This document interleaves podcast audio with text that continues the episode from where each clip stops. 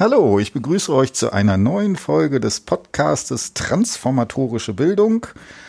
Heute ist Svenja bei mir und sie hat auch ein narratives Interview geführt und äh, das ist aber insofern spannend, weil das ein bisschen anders ist als andere Interviews, weil das eine Person ist, die selber sozusagen auch an die Öffentlichkeit getreten ist. Genau, und da werden wir uns heute drüber ein bisschen unterhalten und so. Genau, und fang mal an, wer bist du, was machst du so? Ja, hallo, mein Name ist Svenja, ich bin 20 Jahre alt und studiere Sonderpädagogik an der Uni Köln, jetzt im zweiten Semester und im ersten Semester habe ich dann eine Hausarbeit zu dem Thema geschrieben. Genau, bei mir. Genau. Äh, die war auch sehr spannend. Ähm, vielleicht eine Sache nochmal vorweg. Ich fand das ganz interessant. Das ist ja immer so die Frage, wie strukturiert man das? Und eine so der ganz klassischen ist man so ein Theorieteil und dann macht man den Emperieteil.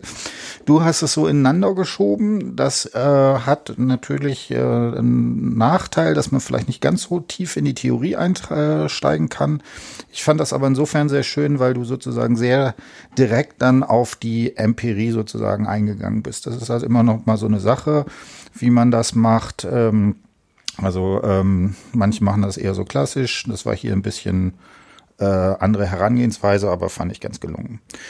Gut, und dann fangen wir an. Erzähl mal ein bisschen, dass wir uns sozusagen äh, ein Bild davon machen.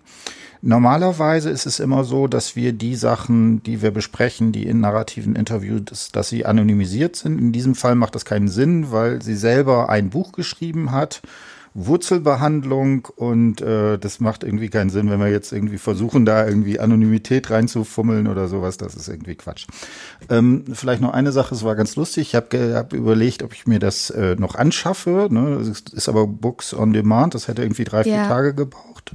Und äh, das war so lustig, weil ich ihnen gesagt habe, ja, ich möchte das Buch Wurzelbehandlung und die hatte überhaupt keinen Kontext und dachte jetzt, oh, nee, das ist ja jetzt irgendwie komisch und hat irgendwelche Medizinassoziationen gehabt.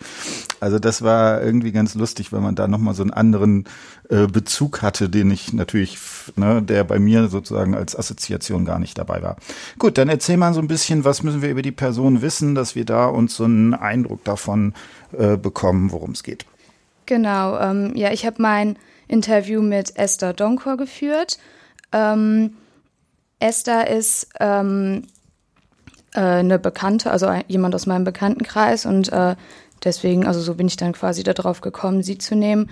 Und ähm, ich fand sehr interessant, also sie, wie gesagt, sie hat ein Buch geschrieben. In dem Buch geht es darum, dass sie mit Ende 20 das erste Mal nach Ghana gereist ist und ähm, das ist was Besonderes für sie, weil ihr Vater eben aus Ghana kommt und ihre Mutter halt aus Deutschland.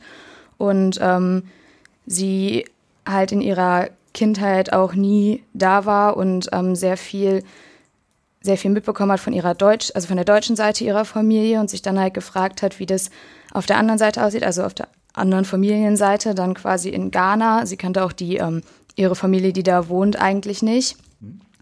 Und genau, dann ist sie halt nach, nach Ghana gereist mit ihrer Schwester und ihrem Vater zusammen und ihrem damaligen Freund, jetzt hm? Ehemann. und ähm, hat darüber dann jetzt ein Buch veröffentlicht. Das Buch baut sich so auf, dass äh, sehr viel aus, aus Tagebucheinträgen ähm, herausstammt und dann auch noch aus Situationen, die sie dann halt quasi im Nachhinein, wo sie sich dran erinnert hat und dann nochmal ausgeführt hat. Und ähm, Genau, neben dem Buch hat sie das Ganze auch noch in ihrem Blog veröffentlicht und ähm, dazu dann halt auch noch mit Videos und so, aber ich habe mich jetzt auf das, auf das Buch konzentriert und halt auf das Interview, in dem sie davon berichtet. Genau, also wir haben jetzt sozusagen drei Quellen, auf die wir uns beziehen können. Genau. Einerseits hast du ein narratives Interview gemacht, ganz klassisch, mhm. wie man das sozusagen macht. Als zweites haben wir sozusagen das Buch Wurzelbehandlung, ne, wie gesagt, äh, das können wir auch, dann können wir unten sozusagen den Titel noch dran machen, äh, an dem Podcast unten. Und äh, wie gesagt, den, das, das Blog gibt es auch. Sag mal noch kurz, wie heißt der? Krauselocke heißt der. Krauselocke, ne? Genau, ja. da müssen wir sozusagen auch gleich nochmal äh, sehen, wie wir das sozusagen uns entsprechend angucken. Gut, und äh, dann würde ich sagen, also du hast ja mit zwei äh, Sachen gearbeitet. Einerseits mit der, mit dieser Frage nach Anrufung von Butler. Mhm. Ähm, das müssen wir jetzt nicht mehr irgendwie theoretisch irgendwie großartig machen. Das habe ich irgendwie in Dutzend Podcasts inzwischen schon entsprechend durch. Äh. Vielleicht kann ich ja noch zwei Sätze dazu sagen. Also Anrufung ist sowas wie Benennung und die Theorie, die Butler sagt, dass durch solche Bezeichnungen performativ so etwas wie die vermeintliche Identität einer Person erzeugt wird, dass das Subjekt in seiner Subjektivität durch Anrufung hergestellt wird. Mhm. Und dann dieses Paradox da drin ist, es ist einerseits in gewisser Weise eine Unterwerfung unter solche ähm, Anrufung gibt und andererseits aber der Vorteil ist, dass solche Unterwerfungen dem Subjekt gleichzeitig die Möglichkeit haben, sich dort entsprechend sozusagen gegen zu wenden und dieses entsprechend zu resignifizieren. So, das ganz kurz. Ähm, genau, dann fangen wir damit an. Wo würdest du sagen, wo tauchen für dich sozusagen so Anrufungen auf? Wo äh, sieht man das und so weiter? Ähm, genau, also es gab eine Stelle, die taucht sowohl in dem Buch auf, also direkt am Anfang auf der ersten Seite, und die hat sie auch im Interview nochmal beschrieben. Da geht es vor allem darum, dass ähm, durch ihr Äußeres sehr schnell, wenn sie neue Personen kennenlernt, ähm, die Frage kommt, wo man herkommt, also wo mhm. kommst du her? Und ähm, dann bei so Sachen wie, ja, ich komme aus Köln, mhm. kommt dann halt direkt die nächste Frage, ja, wo kommst du denn wirklich her? Weil mhm. es kann ja gar nicht sein und so und ähm, dass man schon mit diesem, ähm, also ich habe in dem Interview dann quasi analysiert, dass man schon mit dieser Frage, wo kommst du her, es ist ja jetzt kein Schimpfwort oder eine mhm. Beleidigung oder so, aber dass man dadurch ja schon ähm, quasi zugeschrieben bekommt, dass man ja woanders hin sollte. Genau, und das habe ich sowohl bei Butler als auch bei Terkesis einmal benutzt. Genau, und das ist äh, spannend, weil ich würde das so sehen, sozusagen, dass man das, was der Terkasidis äh, sozusagen in dem äh, hinteren Teil, der nennt das das Inventar des Rassismus nennt. Mhm. Da hat er vier beziehungsweise fünf Formen, also vier, die eher so sprachlich sind, eine, die eher so visuell sind, die visuell ist, äh, benannt. Und ähm, ich würde auch sagen, dass es so, genau, dass also die das, was Terkasidis da macht, verschiedene Typen von Anrufungen sozusagen zu klassifizieren. Genau. So könnte man das irgendwie sehen. Genau, und ne, das eine ist jetzt, äh, ne, das, was du gesagt hast, das würde man unter dem Begriff der Verweisung, wenn ich das richtig sehe, irgendwie sagen. Ja, genau. Er bezeichnet das als Herkunftsdialog. Ja, genau. Und äh, dann würde ich dich bitten, äh, lies doch vielleicht sozusagen so zwei, drei Szenen vor, kannst die aussuchen, ob du erst in dem narrativen Interview, ich würde sagen, da mhm. taucht das ja auch nochmal mhm. auf, äh, da machst. Und dann äh, ist ja auch bezeichnend, äh, sie fängt ja gleich in ihrem Buch mit der wirklich allerersten, äh, äh, die allerersten Sätze sozusagen da an, genau. dass wir das entsprechend haben. Äh, genau, in dem ähm, narrativen Interview sagt sie, ähm, also ich habe sie gefragt, ähm, sie hat mir vorher mhm. erzählt, dass sie das Buch geschrieben hat und dass sie mhm. in Ghana war und dann habe ich sie, sie halt gefragt, wie es dazu kam, dass sie da hingefahren ist und ähm, da sagt sie zu, äh, ja, weil ich wollte, also ich dachte immer, mir fehlt ein Teil meiner Identität. Und ich dachte, ja, dadurch, dass mein Vater halt aus Ghana kommt und er ist Afrikaner gebürtig, sehe ich nicht gerade so aus wie eine typische Deutsche. Ich habe ja auch eine dunkle Hautfarbe und eher krause Haare. Wurde halt Zeit meines Lebens immer auf meine Herkunft angesprochen. Alles, was ich gesagt habe, war nur, ich bin Deutsche, ich bin Deutsche. Und die Leute haben immer gefragt, wo kommst du denn her? Ich so, äh, ja, aus Deutschland. Die so, nein, wo kommst du wirklich her? Ich so, ja, aus Köln. Und da musste ich halt immer erklären, mein Vater kommt aus Ghana, meine Mutter ist Deutsche. Ja, also hier so ganz klassisch, das ist leider etwas, was man immer wieder sagt. Ich finde, es ist ja zunehmend offensichtlich, dass man sowas wie äh, in Köln sowas wie hybride Identitäten, dass das eigentlich fast schon inzwischen Normalfall irgendwie ist. Äh, trotzdem taucht das sozusagen auf. Gut, dann äh, lies mal, wie das. Also das sind jetzt die allerersten Sätze, wenn ich es richtig sehe. genau, das ist quasi die gleiche Situation mhm. dann aus dem Buch. Das fängt damit an. Ähm, ich heiße Esther Donkor. Oh, Donkor, wie der Fußballspieler? Ja, genau, wie O Donkor, nur halt ohne das O. Oh, seid ihr dann verwandt? Ja, klar, das ist mein Bruder. Ehrlich? Nee, war ein Scherz. Und woher kommst du? Aus Köln. Nein, wo kommst du wirklich her? Aus Deutschland. Nein, wirklich, wirklich. Ja, und dann sagt, dann kommt halt da wieder, dass sie erklärt, dass hm? ihr Vater in Ghana geboren wurde und hm? ihre Mutter deutsch. Genau. Ähm, interessant ist, in dem Teil, also in dem äh, narrativen Interview, spricht sie ja auch von Identität. Genau, ja. Ne, und das ist äh, genau diese Fragestellung. Ähm, ich finde das sehr spannend. Äh, ich bin mit diesem Begriff Identität, allerdings stehe ich so ein bisschen auf Kriegsfuß. Ja, das ist, ich finde es auch ganz interessant, weil sie in dem Interview am Ende dann auch sagt, dass, also sie spricht das am Ende auch kritisch an. Also hm? Mhm, ja. ähm, genau, sie sagt ähm, quasi immer, dieses, dass sie immer das Gefühl hatte, ihr fehlt einfach ein Teil ihrer Identität, weil sie dieses Land nicht kennt mhm. und die Familie da mhm. nicht kennt.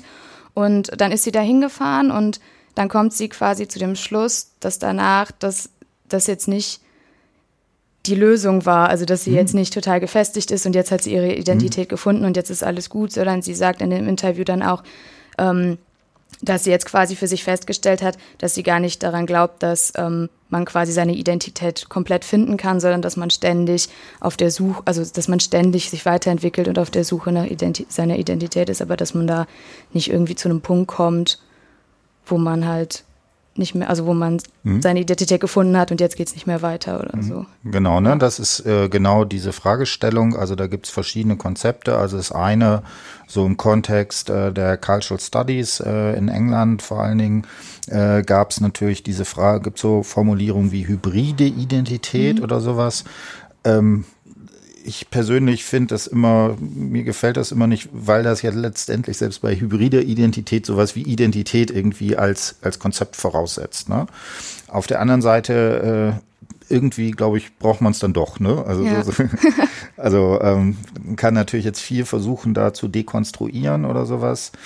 Ähm, aber ähm, Trotzdem hat offensichtlich dieses Identitätskonzept eine so starke Wirkungsmächtigkeit, dass man irgendwie danach sucht. Und sie hat auch darunter gelitten, wenn ich das richtig gelesen habe. Ja, ja, also sie hat halt, ähm, da, also sie sagt, dass sie halt immer dieses, ähm, ich bin auf Identitätssuche hm. und ich, das geht ja gar nicht, ich kann hm. meine Identität nicht finden, weil ich nicht da war. Hm. Hat sie halt immer so quasi als Sündenbock benutzt, hm. so für Dinge, die halt falsch laufen. Das dann quasi so ein bisschen vorgeschoben und jetzt im Nachhinein erkennt sie halt, dass das nicht stimmt. Also, dass sie deswegen nicht irgendwie anders hm? gehandelt hat, nur weil sie ihre Identität vermeintlich nicht hm? gefunden hat. Genau. So, ähm, also wir haben jetzt eine Sache, das ist irgendwie dieser Herkunftsdiskurs, äh, diese Form der Verweisung. Mhm.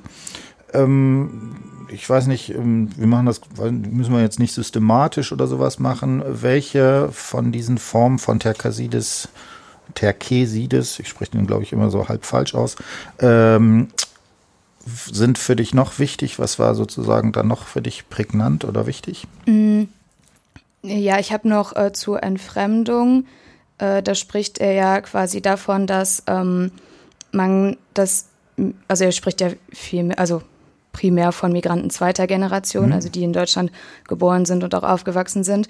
Und in der Entfremdung geht es ja darum, dass ähm, die Menschen, die halt hier geboren sind, sich auch hier zugehörig fühlen und das halt durch so ähm, bestimmte Situationen halt, ähm, dass sie das Gefühl, dass sie diesem Zugehörigkeitsgefühl beraubt mhm. werden, mhm. also dass sie ähm, das dann quasi nicht mehr haben und die erste Szene, in der einem sowas passiert, nennt er Urszene. Hm? Und sowas habe ich dann auch hm? quasi in dem Buch so ein bisschen gefunden. Genau, ne, ist interessant. Ja. Also er nennt es Urszene. Ne, die Nadine Rose spricht ja auch von verschiedenen Urszenen. Mhm. Bei, bei diesen Urszene bei Butler ist sozusagen dieses, es ist ein Mädchen, ja. ne, was sozusagen einen solchen Diskurs um äh, Gender-Zuschreibung sozusagen mhm. eröffnet und dann immer wieder wiederholt wird und dadurch seine Wirkungsmächtigkeit hat. Äh, hier auch sowas wie eine Urszene, die aber in Form so einer Verweisung auftritt, die der Person quasi ja sich selber entfremdet, sowas wie die eigene Position entzieht, genau. Genau. Soll ich das auch hm? immer? Ja. Ähm, genau, also es geht um eine Situation in ihrer Kindheit. Ob das jetzt wirklich die allererste Szene war, weiß hm? ich natürlich nicht, aber ähm, scheinbar war sie auch sehr wichtig, deswegen ist die ja aufgeführt. Und ähm, genau, sie schreibt, am auffälligsten war es in meiner frühen Kindheit immer dann, wenn ältere Damen ihre knochigen Finger zu mir in den Kinderwagen ausgestreckt und mir beherzt in die Gesichtsbacken gekniffen haben. äh, und ungefragt meine Krause, durch meine Krauselöckchen wuschelten und meine Mutter fragen, nee, was ist das denn süß? Aus welchem Land haben sie denn das süße Schokobaby adoptiert? Hm. Ich nicht adoptiert, ich immer selbst gemacht, antwortet meine Mutter dann, obwohl sie eigentlich nie Kölsch spricht und auch nicht viel für Karneval übrig hat. Ihre Antwort zeigte meist Wirkung, denn sie hatte zur Folge, dass sich die Damen verstört und oft sogar ein Hauch von Ekel im Gesicht von uns abwandten. Mhm, genau. So, kannst du noch ein bisschen kommentieren, ja? Ähm, genau, also da sieht man ja quasi, dass ähm, sie sich an sowas schon erinnert, also dass es zwar sehr früh passiert ist, aber dass solche Szenen ja schon sehr prägnant für sie waren. Und da sieht man auch, dass ähm, wenn die Person, die sie anspricht oder ihre Mutter anspricht, äh, erfährt, dass sie schon Deutschland zugehörig, also dass sie halt in Deutschland geboren mhm. ist und ähm, auch eine deutsche Mutter hat, dass man dann quasi sich abwendet, weil das einem, weiß ich nicht, nicht passt oder mhm. so in dem Moment, wenn man so etwas äh, anspricht und dadurch wird demjenigen, der halt angesprochen wird, ja auch ein Gefühl vermittelt, dass man halt nicht nicht dazugehört, dass man halt nicht zu Deutschland gehört, nur weil man anders aussieht. Hm. Also ich finde das ja auch in, in der Formulierung auch relativ brutal, ne? Ja. Also, dass da einfach sozusagen äh, dieses, äh, wo haben Sie das denn adoptiert, dass mhm. das sozusagen von äh, so direkt vorausgesetzt wird. Ähm, genau, ja. da kann man, glaube ich, irgendwie nicht besonders viel irgendwie da noch äh, versuchen, das irgendwie schön zu reden oder ja. sowas, glaube ich, an, in dem Beispiel ziemlich deutlich. Äh, vielleicht zwei, drei Sätze. Du hast noch gesagt, äh, Urszene, ähm, ob, also ne, das, das taucht tatsächlich bei Freud auf, ne, dieser mhm. Begriff in, in, in verschiedenen äh, Geschichten. Äh, auch bei Freud ist das schon so, dass man sich die Urszene nicht sowas wie äh, ein reales Ereignis, was sozusagen an dem einen Punkt sozusagen äh, ja. ist, ähm, haben kann. Also man kann sich ja hier fragen, erinnert sie es wirklich oder ist ja. es vielleicht, äh, sind es zum Beispiel, dass die Mutter das erzählt mhm. hat oder so eine Kombination. Das ist ja auch sehr schwierig irgendwie ähm, als, äh, also vieles von dem, was man glaubt, was eigentlich Erinnerungen aus ja. der Kindheit sind, sind gar keine echten Erinnerungen, sondern sind zum Beispiel Erzählungen, die ja. man dann rekonstruiert. Ich glaube, das ist also relativ egal, ob das sozusagen jetzt wirklich ist. Außerdem ist es ja ein äh, auch ein künstlerisches Werk. Also ja. wenn sie das sozusagen an der Stelle vielleicht nochmal verdichtet dargestellt mhm. hätte, wäre das sozusagen auch da. Aber ganz offensichtlich ist das ja sozusagen ein, insofern eine Urszene, dass das für ihr Sein quasi den Ursprung sozusagen mhm. mit. Genau, und einfach auch, dass das zeigt, dass das halt einfach schon sehr, sehr früh war mhm. und jetzt nicht mit, keine Ahnung, 16 oder so, dass mhm. das so, so das Thema das mhm. erste Mal aufkam, ja. Genau, und ne, das ist ganz wichtig, was du jetzt auch gesagt hast. Ne, also bei Butler ist ja auch ganz immer ganz häufig die Frage, wie können Personen sozusagen sowas wie Widerstand, Gegenrede, Resignifizierung äh, erzeugen. Und da muss man sagen, in dem Kontext ja überhaupt nicht. Also ja. da hat man natürlich als Kind überhaupt keine Chance, ja. da irgendwie drauf zu reagieren. Das kann immer nur in der nachträglichen Bearbeitung sein. Mhm.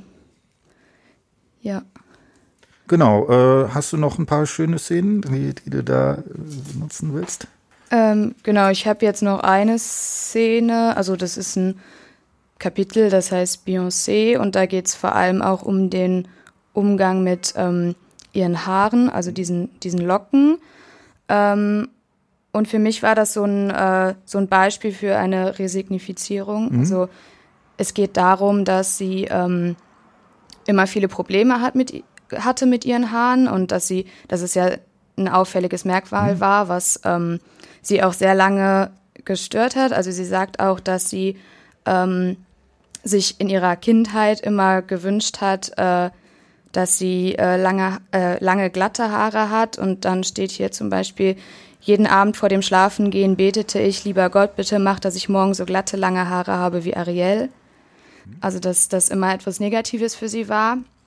Und dass sie jetzt aber ähm, das quasi umgedreht, also geschafft hat, das umzudrehen, dass sie ähm, da draus ja auch diesen Blog gemacht hat, Krauselocke heißt er ja, und ähm, dass sie in dem Blog äh, quasi dieses Merkmal für sich sehr positiv wandelt.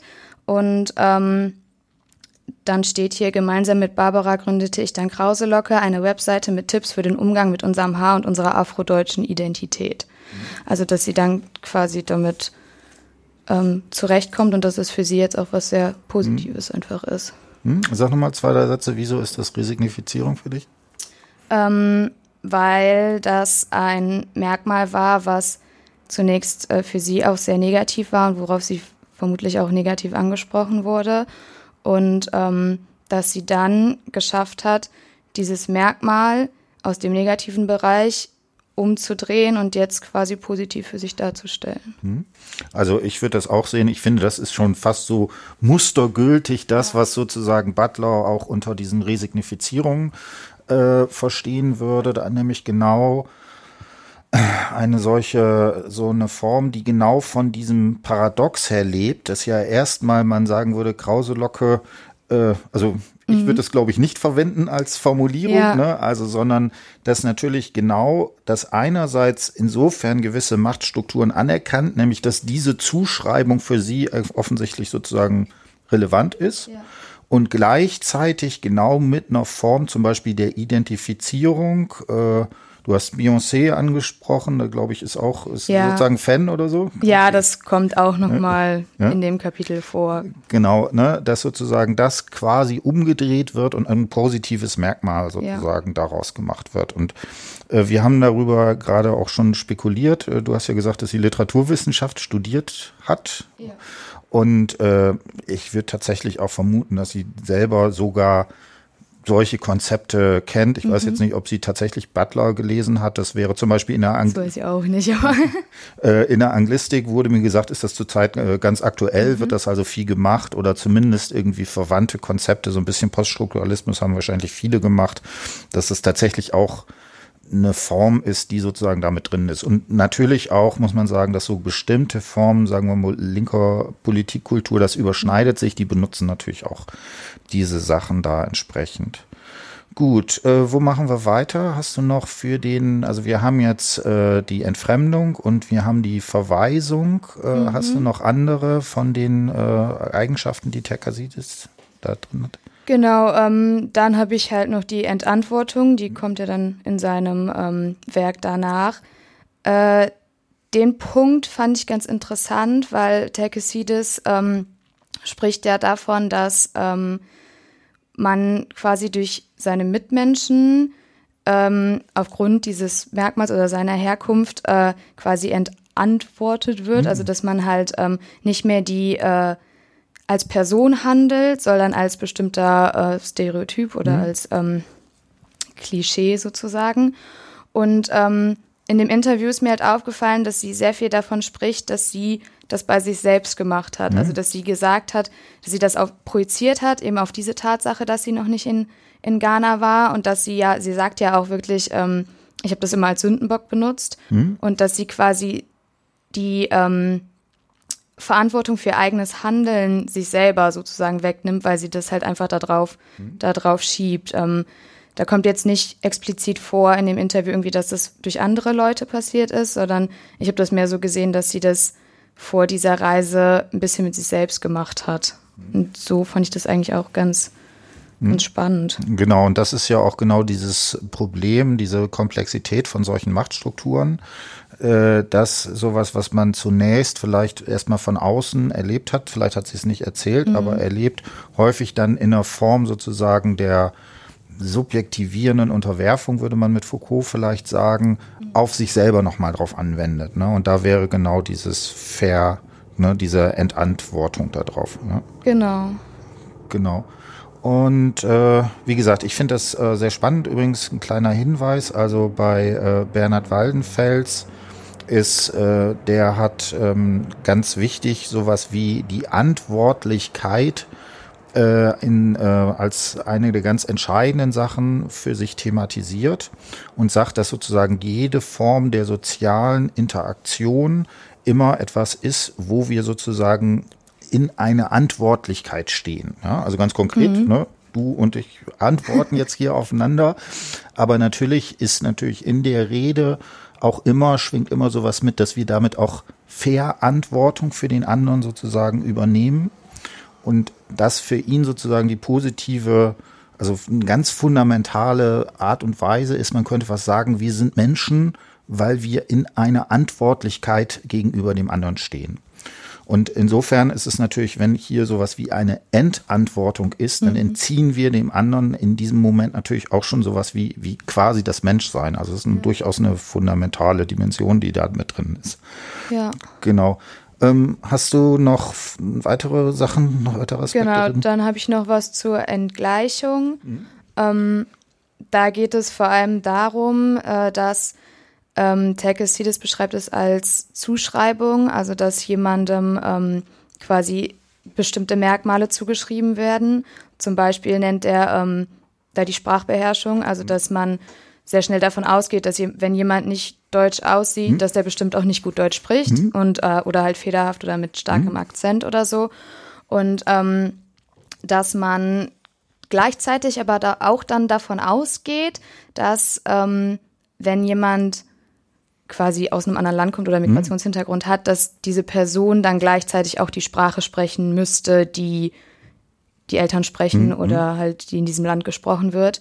Ähm, und dass man dann quasi so eine Erwartung einfach an die Person stellt, dass sie erstens nicht gut Deutsch spricht und zweitens diese andere Sprache halt sprechen müsste. Mhm. Und das kommt ähm, auch zweimal vor. Ähm, ich habe das einmal mit äh, einer fehlerhaften Sprachkenntnis bei Esther, dass ähm, sie also dass da ja auch ausge davon ausgegangen wird, dass sie ähm, dass sie nicht so gut Deutsch spricht. Das war in dem Buch einmal mit dem Satz, eine Blondine im dunkelblauen Kostüm glaubt, ich spreche kein Deutsch und fuchtelt mit ausgestreckten Armen über ihrem Kopf herum. Mhm.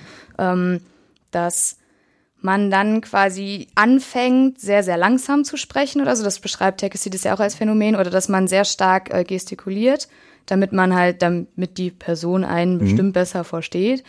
Ähm, genau, das ist mir aufgefallen und gleichzeitig kommt in dem, in dem Buch aber auch vor, ähm, wo sie dann in Ghana mhm. ist, mhm. dass es auch von der Seite aus passiert. Also, dass die Leute, die sie da trifft, davon ausgehen, dass sie die Sprache sprechen sollte, die da gesprochen wird, weil ihr Vater ja da aufgewachsen ist und so und dass sie auch quasi entsetzt darüber sind, dass sie die Sprache nicht sprechen kann oder dass sie halt mhm. nie gelernt hat. Mhm. Also dass das auf beiden Seiten, dass es jetzt nicht ein deutsches Phänomen ist, sondern dass das auch von der Seite aus kommt. Genau, ja. ne? Hast du da auch ein Zitat, was du da. Äh, ja, Diana bricht das Verständigungsproblem und erklärt, dass unser Vater uns unsere Muttersprache niemals beigebracht hat. Und die Reaktion darauf war dann, oh, ruft Arkos mit Entsetzen in der Stimme. Hm? Also, dass sie dann darüber auch schockiert sind, hm. dass sie diese Sprache nicht können. Hm. Diana ist ihre Schwester übrigens. Genau, ne? Ja. Also das, die Szene spielt in Ghana. In, genau. Okay. Gut. Ja, das hatte ich dann zur, zu dieser, äh, zu diesem Abschnitt von seiner Theorie Genau, und hast du noch was zur, ich weiß nicht, wie nennt ihr das? Ich denke Spekulatius. also, ja, Spekularisation. Genau. Äh, kann ich vielleicht zwei, drei Sätze zu sagen? Also, äh, das, da gibt es einen ganzen äh, Theoriebereich, der sich damit beschäftigt hat. Ich würde das tatsächlich irgendwie mit der Blicktheorie, die bei Sartre sozusagen drin ist und dann bei Lacan, Spiegelstadium und so weiter. Und das ist dann also eben bei Irigaray, da kommt, glaube ich, der Begriff auch her, ähm, sehr weit ausgearbeitet. Und ich finde das sehr spannend, weil ähm, ich äh, eine ganze Reihe von narrativen Interviews gemacht habe und habe lange Zeit gesucht, wie ist das eigentlich, kann man sowas wie meinetwegen das Spiegelstadium, sowas wie Blicktheorie, wie, wie, wie man geblickt, äh, mhm. äh, angeblickt, kann man das sehen. Also bei vielen narrativen Interviews funktioniert das gar nicht.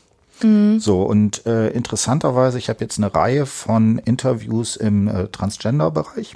Und da ist es zum Beispiel, plötzlich wird das ganz wichtig. Also auch ne, diese Geschichte ja. sozusagen, wie ist der Spiegel und so weiter.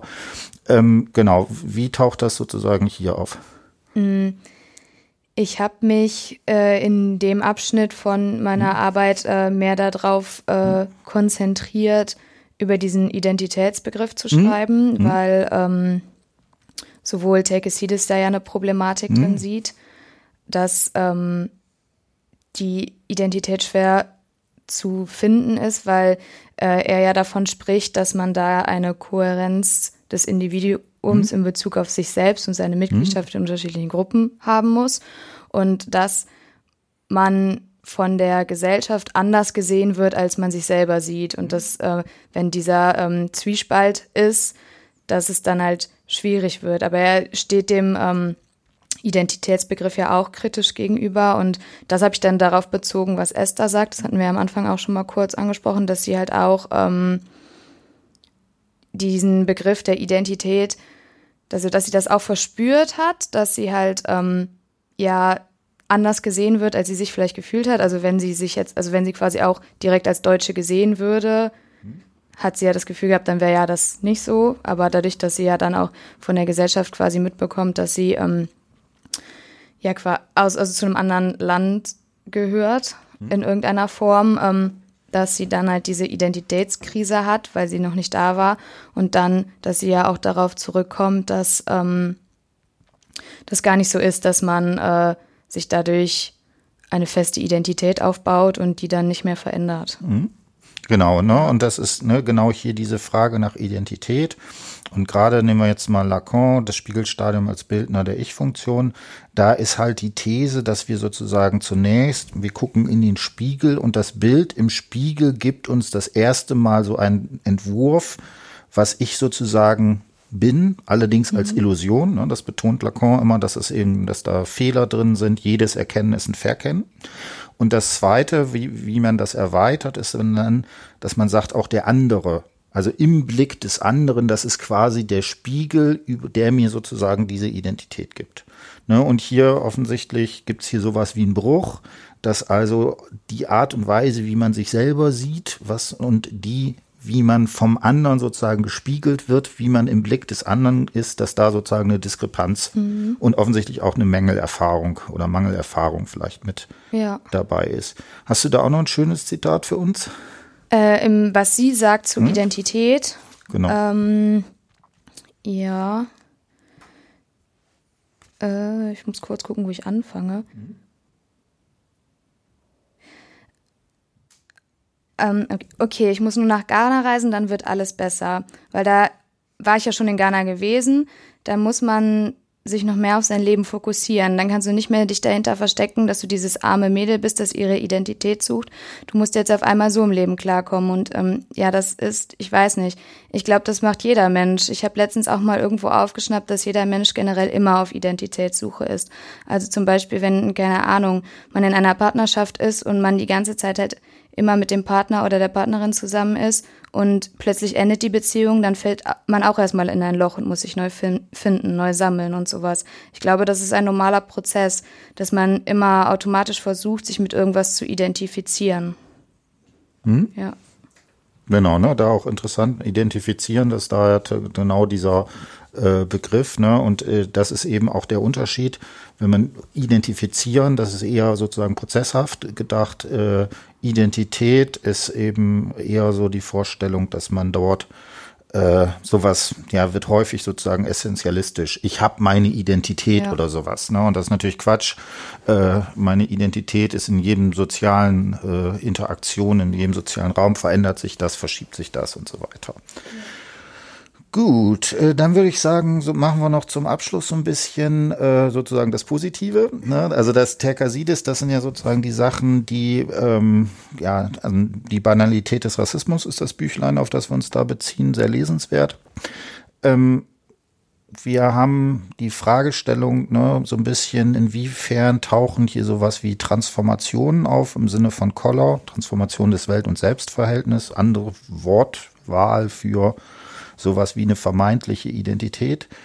Äh, genau, wir haben ja schon die eine Stelle gesagt, wo du da sagst, wo, wo, worin würdest du diese Form der Transformation tatsächlich sehen? Mm, genau, also ich habe ja auch ganz am Anfang hm? auf meiner Hausarbeit kurz ähm, bin hm? ich darauf eingegangen und da bin ich vor allem auf den Aspekt eingegangen, den hatten wir dann auch im Seminar besprochen oder diskutiert, ähm, wie man sagen kann, dass da eine Transformation stattfindet. Also ob man sagt, sie ist nach Ghana gereist und jetzt war sie da und jetzt hat sie sich aber nicht grundlegend verändert, mhm. ist das dann keine Transformation? Oder kann man sagen, dass diese Erkenntnis, dass ähm, man da war und dass sich dadurch eigentlich nicht so viel ändert, dass dadurch sich nicht alles löst, mhm. was man vorher als Problem gesehen hat, dass man das schon als Transformation ähm, beschreiben kann.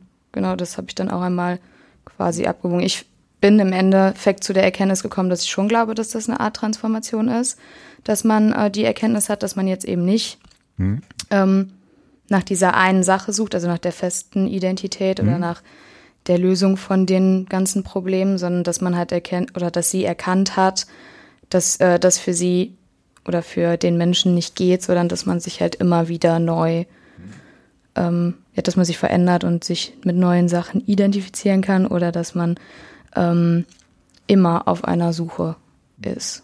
Und das hat nichts damit zu tun, ob man jetzt, ob der Vater oder die Mutter aus einem anderen Land kommt oder halt aus Deutschland. Hm. Also in der ähnlichen Richtung würde ich das auch sehen. Ne? Also man hatte, kann das ja so relativ einfach so sehen und man hat irgendwie Figuren des Selbst- und Weltverhältnisses zum Zeitpunkt A und dann passiert irgendwas, fährt nach Ghana genau.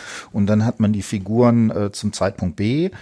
Ähm, und äh, ne, du hast jetzt betont, dass du sagst, dass sozusagen die Transformation eher darin besteht, dass man sowas akzeptiert, dass man sowas wie die einheitliche Identität gar nicht haben muss oder so, ne? Genau.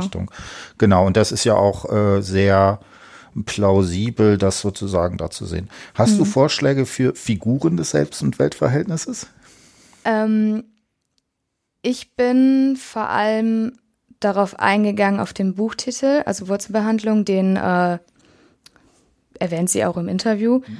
Ähm, genau, und dann halt einmal auf die, auf die äh, medizinische, auf der medizinischen Seite und dann auf der Seite, in, in der, äh, die sie äh, damit meint. Und ähm, habe dann quasi auch, ähm, bin ich, dann bin ich darauf eingegangen, dass sie, äh, einen Moment. Mhm.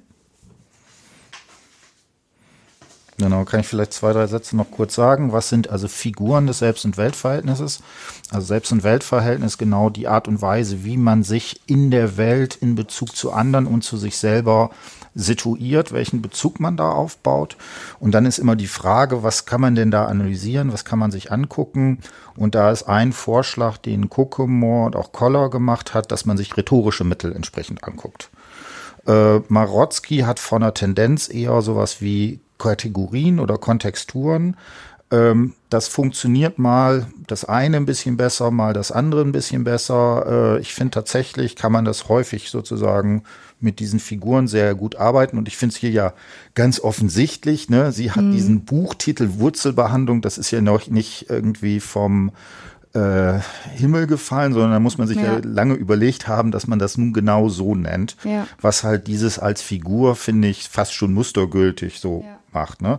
Das andere ist natürlich, also ganz offensichtlich hat sie da auch so ein Feeling für, ne? Diese krause Locke mhm. ist natürlich auch nochmal so eine ganz klare Figur, die ihr Welt- und Selbstverhältnis sozusagen zum Ausdruck bringt. Genau, ich habe das ähm, so beschrieben, dass man, äh, dass das ja zeigt, dass äh, dadurch, dass sie auch das Buch veröffentlicht hat und so, dass diese Reise schon sehr wichtig war, aber auch, ähm, dass man, wenn man das jetzt aus medizinischer Sicht sieht, also wenn man eine Wurzelbehandlung hat, heißt das ja nicht, dass so jetzt muss ich meine Zähne nie wieder pflegen oder putzen, mhm. sondern mhm. das ist ja trotzdem immer weiter ein Prozess. Das ist mhm. ja nicht auch eine Sache und dann ähm, ist alles gut mit den Zähnen und sonst jetzt muss ich da nie wieder was machen.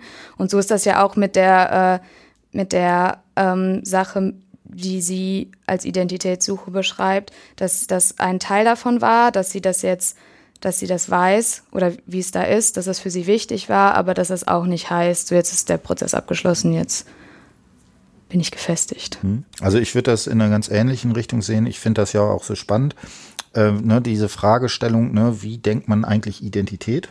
Und da könnte man ja wirklich sagen, Identität ist in einem vielleicht vereinfachten Sinne eben genau die Wurzel, da wo mhm. man verwurzelt ist. Genau, sozusagen. ja. Ne? Und ganz offensichtlich da der Versuch, durch diese Reise sowas wie diese Form eines vielleicht zu einfach gedachten, ich habe die eine Identität, dass das ja. eben behandelt werden muss in ja. dem Sinne, genau. Genau, aber vielleicht noch eine Sache äh, zur Transformation. Ich würde das Schreiben des Buches selber als die Transformation sehen. Okay. Ne? Und das ist, äh, also, das ist halt immer so eine Fragestellung. Ich finde das aber relativ plausibel auch, also nicht nur zu sagen, okay, äh, die, ähm, das, was erzählt ist, sondern in diesem Fall auch, dass sie das erzählt. Das mhm. muss ja mhm. offensichtlich eine Wichtigkeit haben. Ja. Sie hat das äh, geschrieben, äh, publiziert und so weiter. Das macht man ja nicht umsonst, mhm. sondern eben genau um den, um solch einer Verarbeitung eben eine Figur zu geben. Ja. Genau. Deswegen wird, also könnte man, finde ich das relativ plausibel, das äh, entsprechend da zu machen. Äh, gleich ist auch mit dem Blog. Ja. Ja, äh, stimmt. Und, ne, was ja interessant ist, sie ist organisiert mit das Afrika-Festival. Ja. Also natürlich ist sozusagen da auch die Berufswahl eine gewisse Form der Verarbeitung auch dieser Erfahrung. Ne? Ja. Genau. Also ich finde das sehr interessant. Ähm, es gibt da so den ganz klassischen Begriff, der sozusagen im deutschen Idealismus äh, irgendwie ähm, immer wieder als die Figur der Bildung gesehen wird. Das sind diese Motive der Aufhebung, also auf eine höhere Ebene mhm. stellen und so. Äh, auch dieses, das Motiv der Rückkehr oder Rückwendung, in, dadurch, dass ich mich in die Fremde begebe, dadurch kann ich sozusagen auf mich selber dann zurückblicken mhm. und mich selber nochmal verorten. Also ähm, das wäre auch nochmal eine Sache, ist theoretisch dann schwierig, da muss man irgendwie Hegel lesen, das versteht dann irgendwie keine Sau. Äh, aber ähm, also dieses Motiv finde ich sehr deutlich und findet man häufig auch in den Geschichten. Ja. Genau. So, jetzt hast du noch äh, Final Last Words. Was haben wir vergessen? Was möchtest du noch mitteilen? Äh, vielleicht auch, wie, wie war das, sich mit so einem narrativen Interview zu beschäftigen mit der Person und so weiter, dass man da vielleicht noch mal so ein, so ein persönliches Fazit zieht? ähm, ich fand das eigentlich sehr schön. Mhm. Ähm, am Anfang, also als quasi klar war, dass wir so ein Interview mhm. führen mussten, fand ich es ähm, ein bisschen schwierig, weil erstmal darüber nachzudenken, mit welcher Person kann man das machen. Also ich habe das ja nicht alleine gemacht, sondern in der Gruppe, aber wir haben auch überlegt, mit wem kann man das machen. Und ähm, das ist mir auch gar nicht so leicht oder uns gar nicht so leicht gefallen, jemanden zu finden. Mhm. Ähm, aber ich bin sehr froh, dass die Esther das gemacht hat. Deswegen mhm. würde ich mich auch nochmal bedanken. Hm, vielleicht hört sie ja auch zu ähm, ja. irgendwann mal. genau. Und ähm, dass äh, man sich dann auch nochmal so damit beschäftigt, weil auch so Sachen wie ähm, diese, das Ansprechen darauf, äh, wo man herkommt, das ist so, ich habe mir da jetzt nicht so viele Gedanken mhm. drüber gemacht, weil ich selber keinen Migrationshintergrund mhm. habe. Und ähm, dass das für jemanden, der so oft darauf angesprochen wird, da denkt man gar nicht drüber nach, dass das irgendwie ein Problem oder so sein könnte. Und ich fand das schon sehr, sehr spannend, mich mit so einer ähm, Seite zu beschäftigen und ähm, dann halt auch quasi an einem, anhand von einem Thema oder einer Person, die ich kenne und äh, die ich auch sehr, wo man nochmal so einen persönlicheren Bezug zu hat. Mhm. Also ich finde das auch insofern ganz wichtig. Man kann ja jetzt sagen, okay, ne, was ist denn, ne, das ist jetzt in der Erziehungswissenschaft, die sollen auch irgendwie damit sich beschäftigen, äh, dass die Kinderchen irgendwie schreiben und lesen lernen und so weiter. Äh, was ich aber erstaunlich und teilweise auch erschreckend finde, ne, dass genau wenn solche Formen der Anrufung passieren, insbesondere wenn das zum Beispiel von Lehrern kommt, mhm. dann hat man ganz häufig dieses äh, Ding, dass das das Wichtigste ist, was sie aus der Schulzeit erzählen. Ja. Und das ist natürlich schon irgendwie ziemlich dramatisch, irgendwie, ja. wenn man da irgendwie äh, so eine lange Zeit hat und dann solche Sachen leider immer und immer wieder auftauchen. Und ich würde fast auch sagen, also äh, das kann auch so weit gehen, dass das tatsächlich Schulkarrieren zerstört. Mhm. Dass dann Leute sagen, ja, da habe ich jetzt überhaupt keinen Bock mehr dazu oder sowas in die Richtung.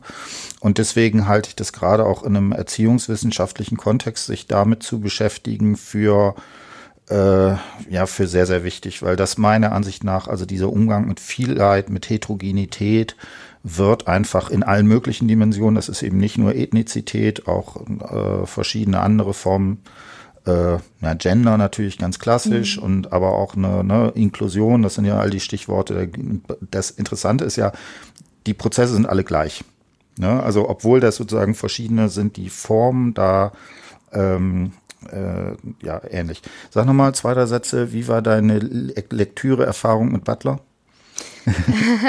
ähm, bist genau, du, ich habe das aus äh, Hass spricht. Mhm.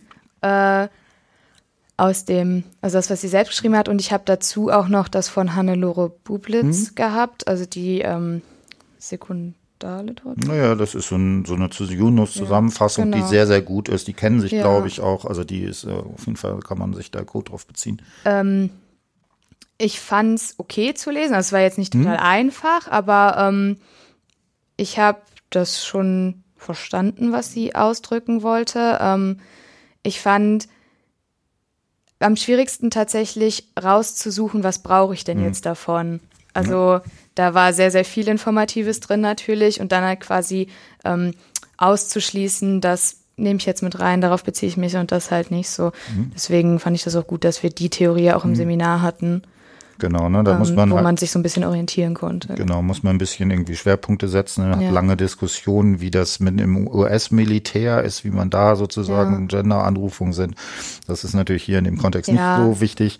Aber die, die Strukt, man muss halt die Strukturen erkennen. Und Ja. dann kann man das eben auch auf die verschiedensten Sachen sozusagen anwenden. Und ich finde hier, äh, funktioniert das fast schon mustergültig. Ja.